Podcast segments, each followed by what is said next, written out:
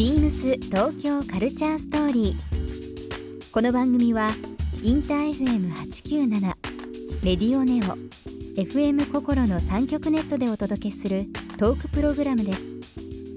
案内役はビームスコミュニケーションディレクターの土井博志。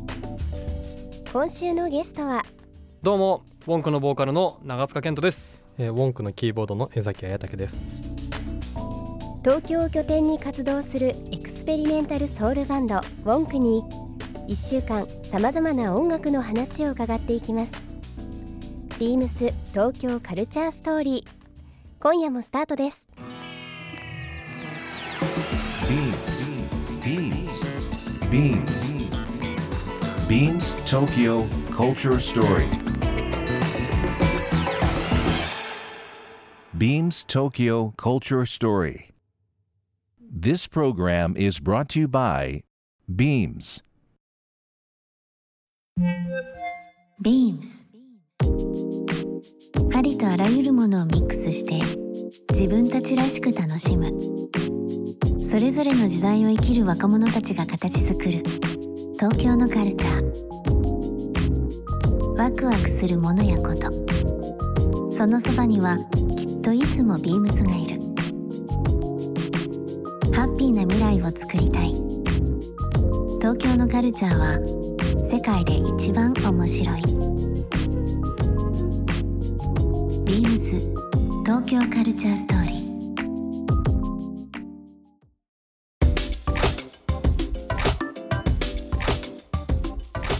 えー今週のゲストなんですが、えーウォンクのお二人でございます。こんばんは。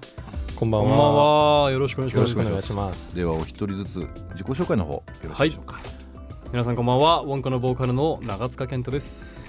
で同じくウォンクのキーボード江崎彩武です。こ。んばんは。こんばんは。お忙しい中ありがとうございます。ありがとうございます。年明けましたね。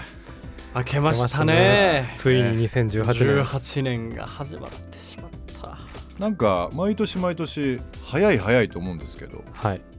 今年もあっという間に早くなりそうじゃないですか？もう大活躍の皆さんですけどそうですね。バタバタした一そうですね年になりそうな気がしますね。去年もだいぶ駆け抜けてきた感がすごくあった1年だったので、うん。今年もそんな感じにですねあの今日ちょっと自分からお二人あとちょっと今日いらっしゃらないお二人の向けてちょっとギフトですちょっと開けていいんすか？いいんですか？ありがとうございます。おパッケージがかおっこいい。年玉にはちょっと遅いかなと思いますけどイヤホン？え？イヤホンだー嬉しいやつだ。これアンビーっていう日本のブランドで、はい。あのーまあちょっとソニーと組んで作られてる。イヤホンになるんですけどこれね耳の横に引っ掛けてはい。周りの会話聞きながら音楽聴けるっていうああそういうこと？やつなんですげえインイヤーとか、まあ、いろんなタイプありますけど、はいちょっとこのフック型っていうちょっと今までないタイプでどうしても、あのイヤホン挿してると人の会話って聞こえないんでどうしてもこう外したりとかうんうんうん「え何何?」みたいなのとかあると思うんですけどこれはね普通の会話聞きながらできるので骨伝導ってわけじゃなくて耳の穴に限りなく近いところ近いところに。で鳴らすってやつ。それえで、まあ、通常は結構こうソリッド、まあ、単色なんですけど、はい。これ、はいえー、とビームスの別注になりまして、へええーちょっとこういろんなカラフルなものに、すごいポップの色使いで可愛いですね。うんかわいいっすねこぜれひぜひ、まあ、こう耳塞がずしてもお音楽が楽しめるっていうなんかこうジャンルとしては多分なかなかないかなとうん。思うので、ちょっと後でまたぜひ試してください。ありがとうございます。今週なんですけどすごい楽しみにしてたんです。僕もう一方的なファンっていうのもあれですけど。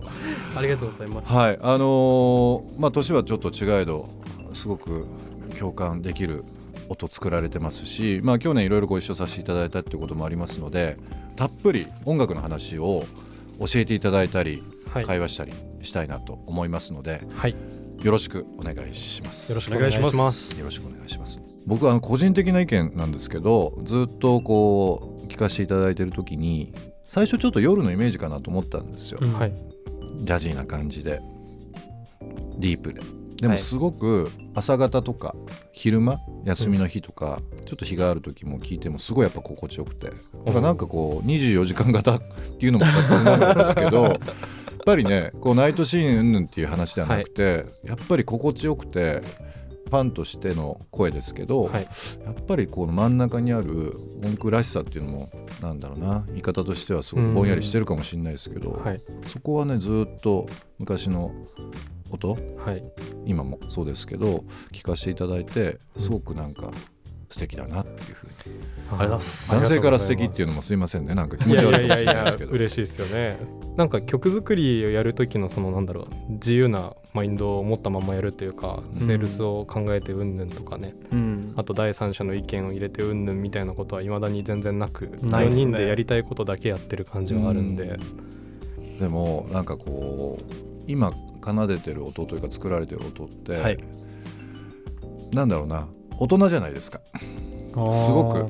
まあそれがね大人。作ってる僕らはすごい子供だなって思ってるんですけどね。ね、だから最初聞いた時に、はいいくつぐらいの人が作ってんのっていうかどういう人たちなんだろうなっていうのは最初の印象としてあったんですよ。はい。なんかこう深くてすごく心地よくて。はい。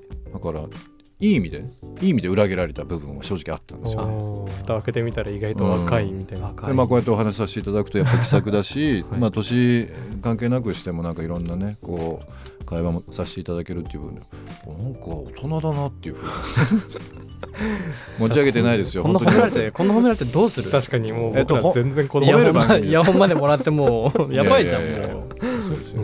いやでも本当にねなんかあの素直に思いますけど思い思いますけどね。なんかやっぱりファッションも音楽もすごくやっぱり自由なのでどの年代世代ももはい。う性別関係なしでうん。すごく東京っぽいし日本っぽいし。で去年でしたっけ？あのシンガポールで、えーライブされたりだとか、はい。ね。まあ、国内だけじゃない活躍もされてますけど、はい。海外の人たちの印象ってどうですか？実際。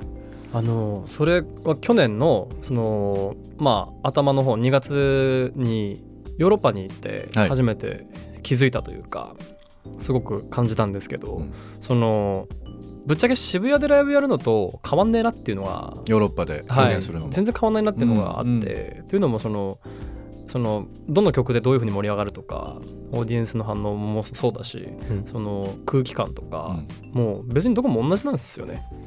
うん東京と例えば名古屋と大阪と福岡でライブやった時に、まあ、それぞれのねその地域の人のなんかそのリアクションの差とかはい。そういうのはまああるじゃないですか、うん。でもそれと同じそれぐらいの差だと思ううんというか、うん。別にそこに言語の差はないしそうそれはすごく感じましたね。そうですね、うん、だからなんかビビる必要は全くなかったなっていうのがうん。一つうん大きな感想でした。本当いつも僕らがやってる通りのことをそのままやってるっていううん。感じで、パリもベルリンもしこの前のねシンガポールも本当にはい、同じテンションでややれたかなと思って。ます、なるほど。アメリカとかではちょっとライブしてみたいというふうに思ったりします？いや思います。めちゃくちゃ思ってます、めちゃくちゃ思ってます。うん。やりたいですね特にねも行きこたいし、の1月第2週はそのうんニューヨークから今来日しているラブエクスペリメントっていうはいバンドと一緒にね、ブルーノート公演とビルボード公演一緒に回るんですけど。そうですね、やるんですけどね。そう彼らもニューヨークから来てるんで、うん。もう僕らもねでぜひニューヨークでライブしたいなっていうふうに思ってそうですよね。アメリカ横断ツアーとかね。あいいですやりたいですね。やりたいですよね。いいですよね。大きいバス乗ってね。やりたい。じゃあそれもう今年の目標？決まったんじゃないですか？なんか。おそうそう。幸先いいですアね、メリカか。でも本当音楽ってやっぱり自由で、はい。まあ、ヨーロッパもさっき東南アジアの話ありましたけども本当にいいですね。なんか夢があってやっぱり今お話ありましたけどもまあ音楽らしさっていう部分がもう今やっぱり東京の象徴日本のね表現する音の一つでもありますけどもぜひぜひなんかこう年明け？はい。今年の目標っていうのも変ですけどもなんかそんな素敵な音楽をいろいろまた見せていただきたいと思います。頑張ります。頑張ります。ビームス東京カルチャーストーリー、えーここで一曲。今日月曜日ですけど長塚さんに曲はい。選んできていただいてます、ね。選んできました。はい、曲紹介よろしいですか？はいもちろんですえっ、と僕が選んできた曲はですね「はっていう H.E.R っていう書くアーティストなんですけど、はい。まあ、これが実はとあるアーティストのソロプロジェクトしかも匿名のプロジェクトっていうちょっと変わったねうん。プロジェクトなんですけど、えそんな二十歳か21とかそれぐらいのすごく若い女性シンガーなんですけどその人の楽曲です。では聴いてください「はでアベニュービームス東京カルチャーストーリー、えー、明日も引き続きウォンクの皆さんにお付き合いいただきたいと思います。あのちょっと告知があれば、はい。えー、お話しいただいてもよろしいですか、はい、今週ですね。まさになんですけど1月の8日10日11日とあの去年の11月に出したあとバイナリーってアルバムがあるんですけど、はい、ザ・ラブ・エクスペリメントっていうニューヨークのバンドと僕らウォンクの共作のアルバムなんですけどそれのジャパンツアーということで1月8日はブルーノート東京、はい、10日は大阪。ビルボード大阪。で11日は名古屋ブルーノート。楽しみですね。3公演ありますんで、はい、ぜひぜひ皆さん足を運んできてください、はい、ありがとうございました。ありがとうございます。ビームス東京カルチャーストーリー。番組では皆様からのメッセージをお待ちしています。